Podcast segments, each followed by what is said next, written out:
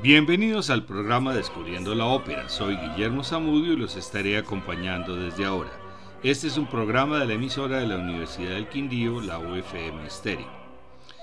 Singspiel viene del alemán sing, cantar y spiel, representación.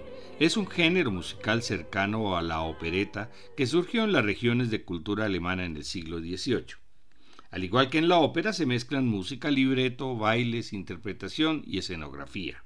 Es un género similar a la ópera comique francesa, la ballad ópera inglesa, la ópera bufa italiana y la zarzuela española, con su tono ligero, argumentos generalmente cómicos y disparatados, combinando partes declamadas y cantadas, a diferencia de la ópera que generalmente es solo cantada. La parte declamada puede ser hablada o en forma de recitativo, mientras que la parte musical pueden ser arias, lido canción y grupos o ensambles. Los primeros Singspiel fueron obras italianas o francesas traducidas al alemán. Su edad de oro fue la segunda mitad del siglo XVIII y comienzos del XIX y fue decayendo hasta realmente desaparecer con el nacimiento de la ópera nacional alemana iniciada por Weber y engrandecida por Wagner. Se puede considerar como la primera ópera alemana Daphne de Heinrich Schulz de 1627, pero fue en italiano, tanto en estilo como en la letra. El predominio absoluto de la ópera italiana apoyada por los Habsburgo impidió el desarrollo de la ópera alemana, con lo cual se abordó un género menor de carácter popular, el Singspiel. Se suele considerar como antecedente del Singspiel la obra Cresus de Reinhard Kaiser, la historia de Creso, rey de Lidia, estrenada en 1711. Escuchemos a la soprano Dorotea Rochman y al barítono Ramón Treckel, dirigidos por René Jacobs.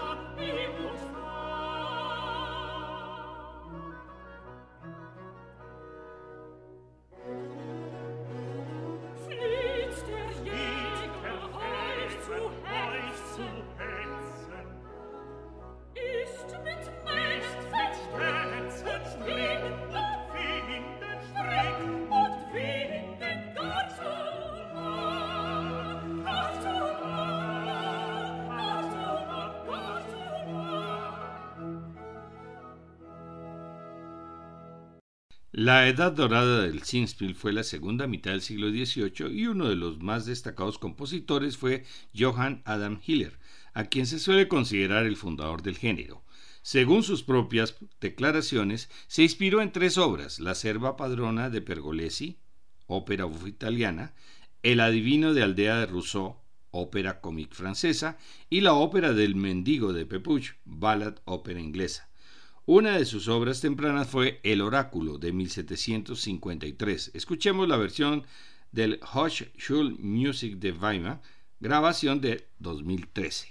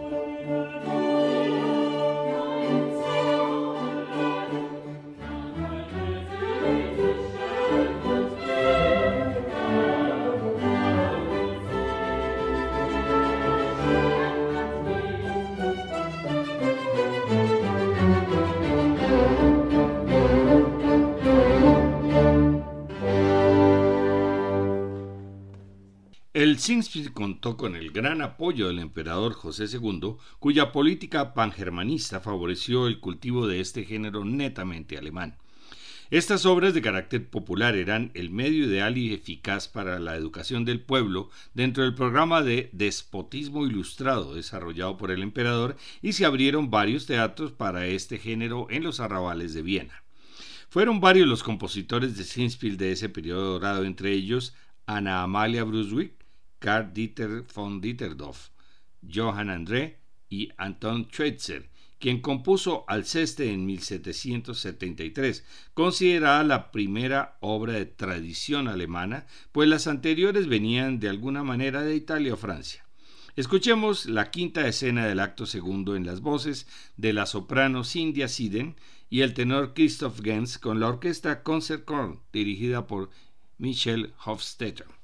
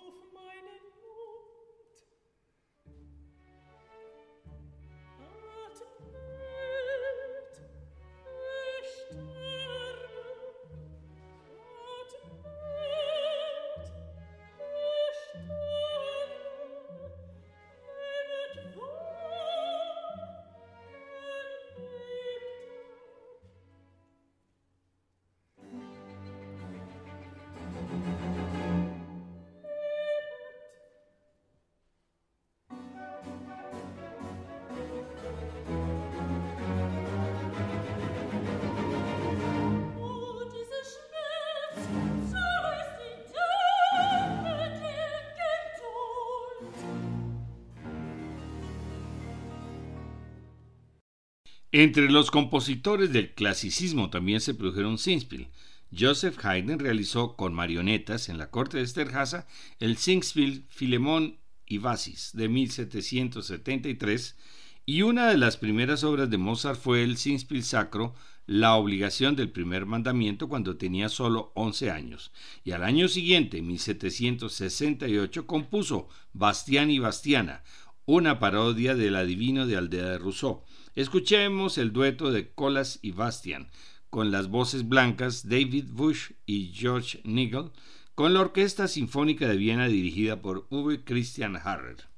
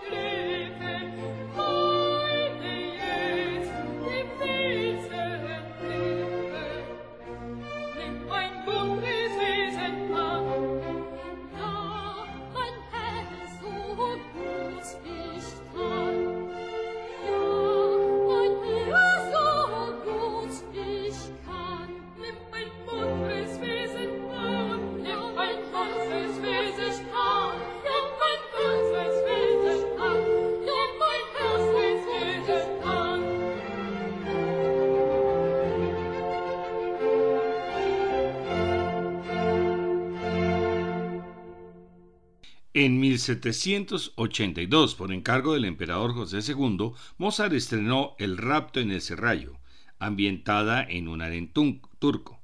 Esta obra rompió completamente con el estilo barroco, sobre todo cortó con la sucesión de arias e incluyó personajes reales que expresan sus sentimientos.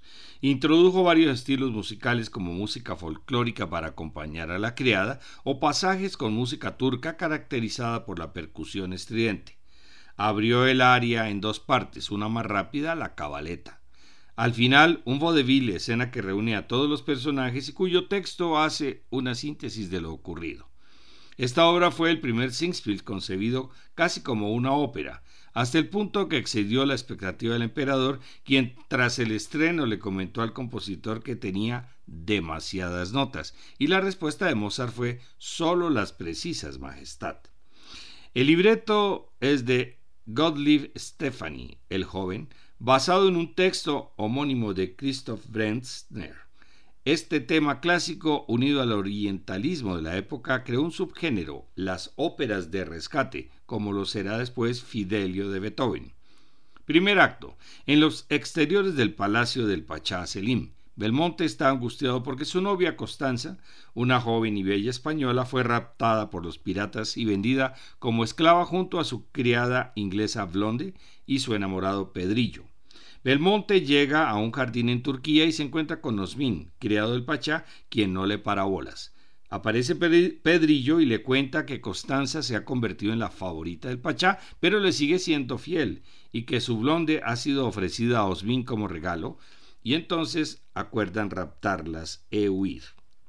Llega el Pachacelín con su corte de genízaros, acompañado de Constanza. Pedrillo presenta a Belmonte como un famoso arquitecto y Celín lo contrata. Vamos a escuchar algunas de las piezas más conocidas de El rapto en el Serrallo. Área de entrada de Belmonte y después el área de Constanza, Martin Aller Arten, llamada Área de Tortura, que combina la agilidad de los agudos con la solidez en los graves y es la más conocida de esta obra a, la medida de la diva de ese momento, la Cavalieri. Escuchemos la versión de la Royal Philharmonic of Vienna con Sally Matthews como Constanza, Edgar Asmond Vidas como Belmonte, Tobias Kerr como Osmin, Brendan Gunnell como Pedrillo y Mary Aringsmon como Blonde.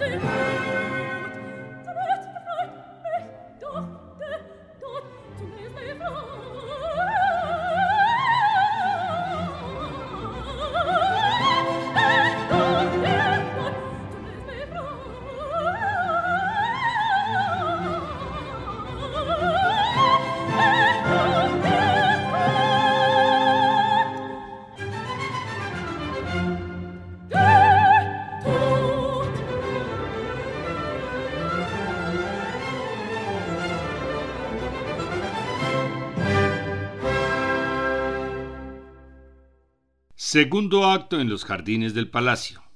Blonde rechaza los acercamientos amorosos de Osmin. Constanza le cuenta a Blonde que Celine quiere su amor y la amenaza con usar la fuerza y ella le aconseja que no pierda la esperanza. Llega el Pachá y reitera sus ofrecimientos, pero Constanza lo sigue rechazando. Pedrillo le informa a Blonde que Belmonte está cerca y preparado para luchar. Según el plan, Pedrillo invita a beber a Osmin, lo emborracha y así Belmonte se puede encontrar con Constanza. En el cuarteto final ellos les preguntan si les han sido fieles y ellas responden con tristeza y enfado. Los enamorados piden perdón y trazan el plan para salvarlas esa medianoche. Escuchemos el aria de Blonde y la romanza de Pedrillo de este segundo acto.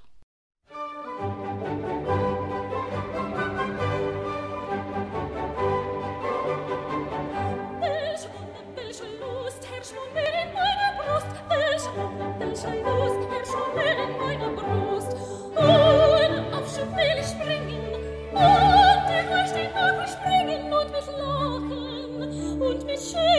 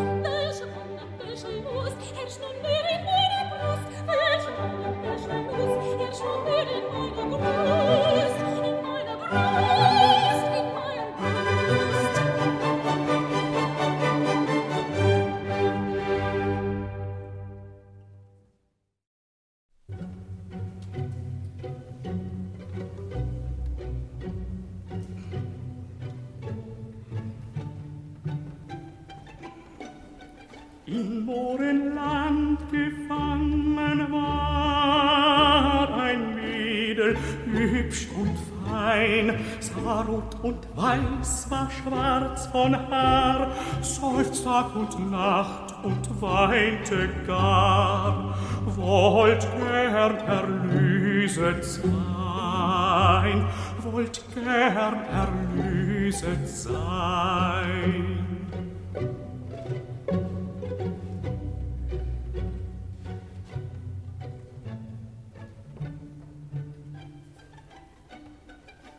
Kam aus fernem Land daher ein junger Rittersmann, den jammerte das Mädchen sehr, rief er wag ich Kopf und Ehr, wenn ich sie retten kann, wenn ich sie retten kann.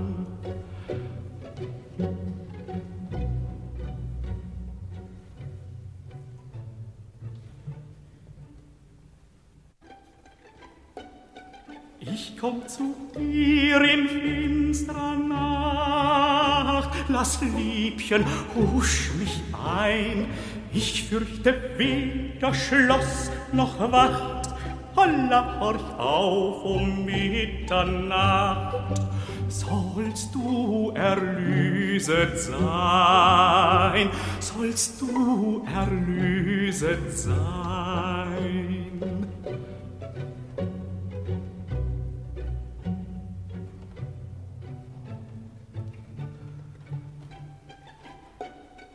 Dieser getan, Glock zwölfe stand, der tapfere Ritter da. Sanft reicht sie ihm die weiche Hand, früh man die leere Zelle fand. Fort war sie hopsasa, fort war sie hopsasa.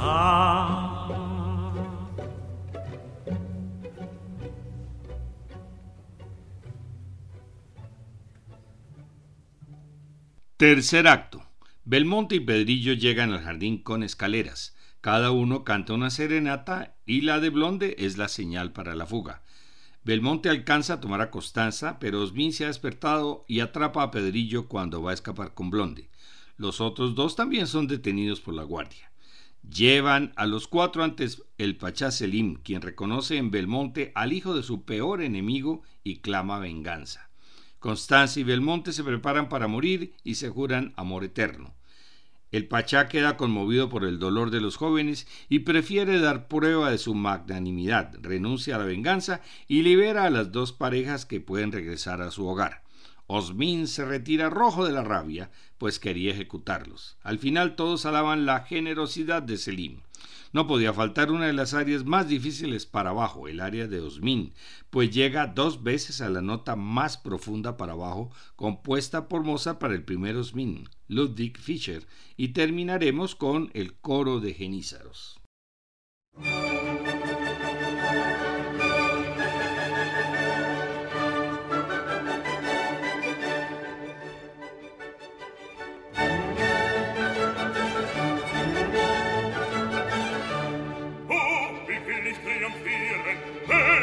zum Richter schweren, und die hält sich schnirren so, schnirren so, und die hält sich schnirren so, schnirren so. Schnirren so, und die hält sich schnirren so, schnirren so. Hüpfen will ich lachen, springen und ein Freudenliedchen singen, wenn nun hab ich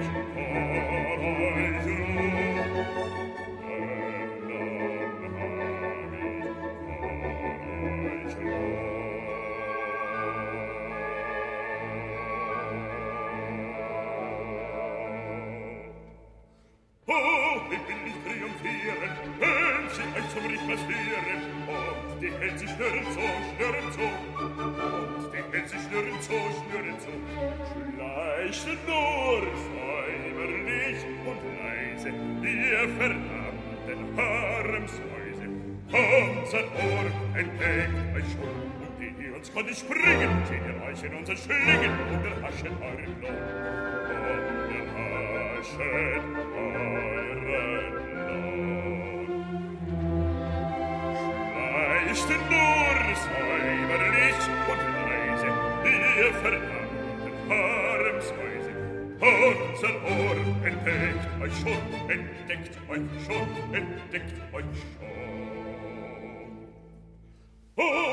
will nicht triumphieren, wenn sie euch zum Ritter führen. Und die Pilze schnürren so, schnürren so, und die Pilze schnürren so, schnürren so. wenn will ich,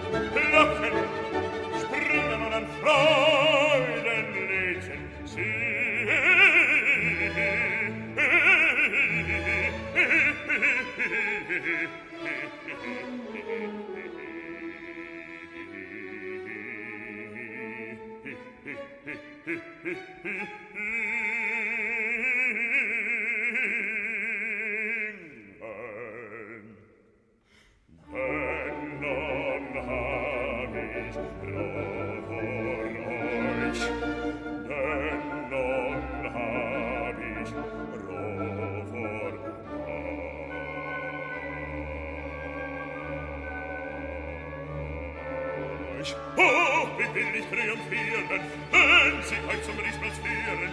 Und die Hänse schnürren so, schnürren so, schnürren so, schnürren, schnürren, schnürren so, schnürren, schnürren, schnürren, schnürren, schnürren, schnürren, schnürren so.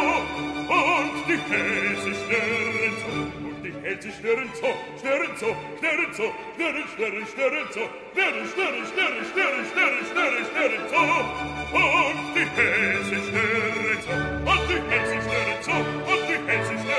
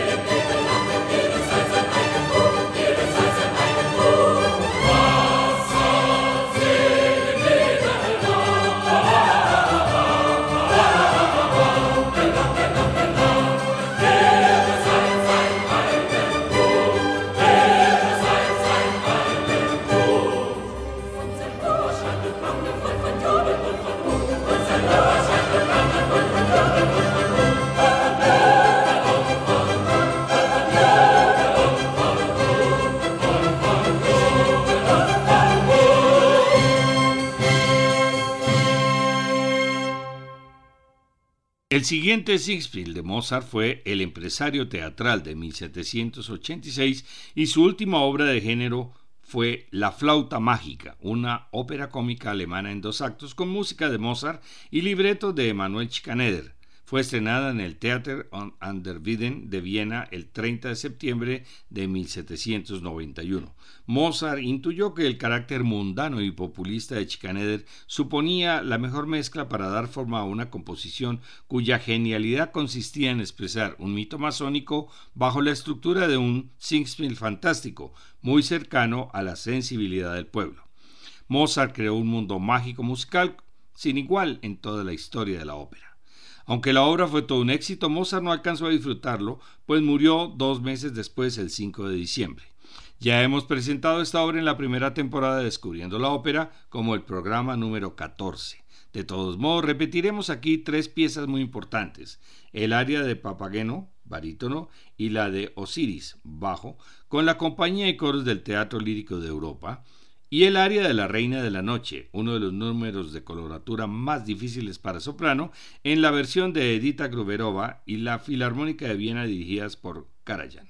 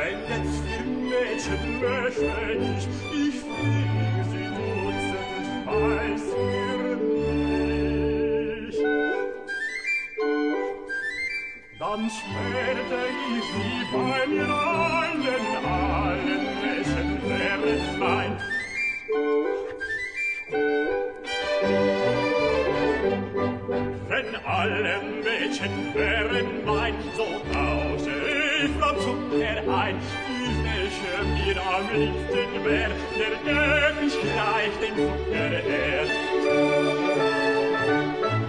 Ich müsste sie mich zärtlich an, wär sie mein Weib, unser Ich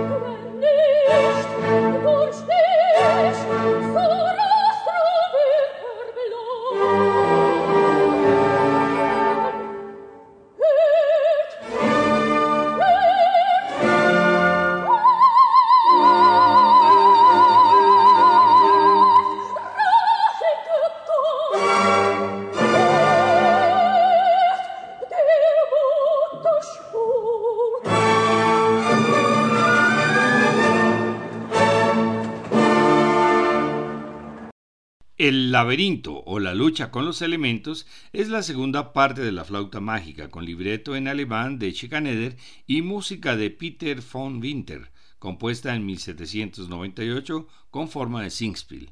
Papageno fue interpretado por Schikaneder y La Reina de la Noche por Josefa Hofer-Meyer, Weber de soltera, hermana de Constance Mozart. Ambos artistas habían sido los primeros intérpretes en la flauta mágica. Después de luchar contra el fuego y el agua, todavía les queda a Pamina y Tamino dos elementos que no han sido vencidos, el aire y la tierra. Un nuevo personaje, Tifus, intenta hacer divorciar a la pareja, mientras Monóstatos quiere forzar al amor de Papagena ante la ausencia de Papageno, quien fue a visitar a su familia. Escuchemos otra vez a la Reina de la Noche en su área de coloratura, esta vez con la soprano alemana Sarah Trobel, acompañada de la Filarmónica de Praga dirigida por Jochen Rieder.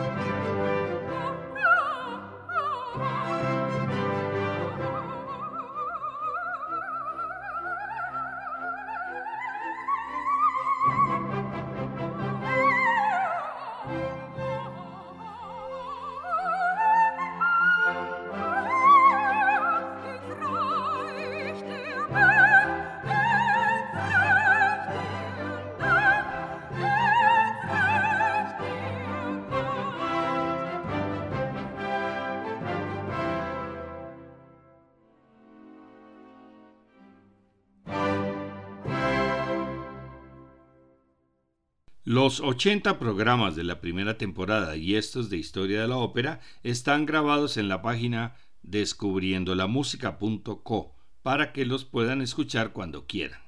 Hemos seguido la historia del Singspiel desde sus inicios hasta finales del siglo XVIII.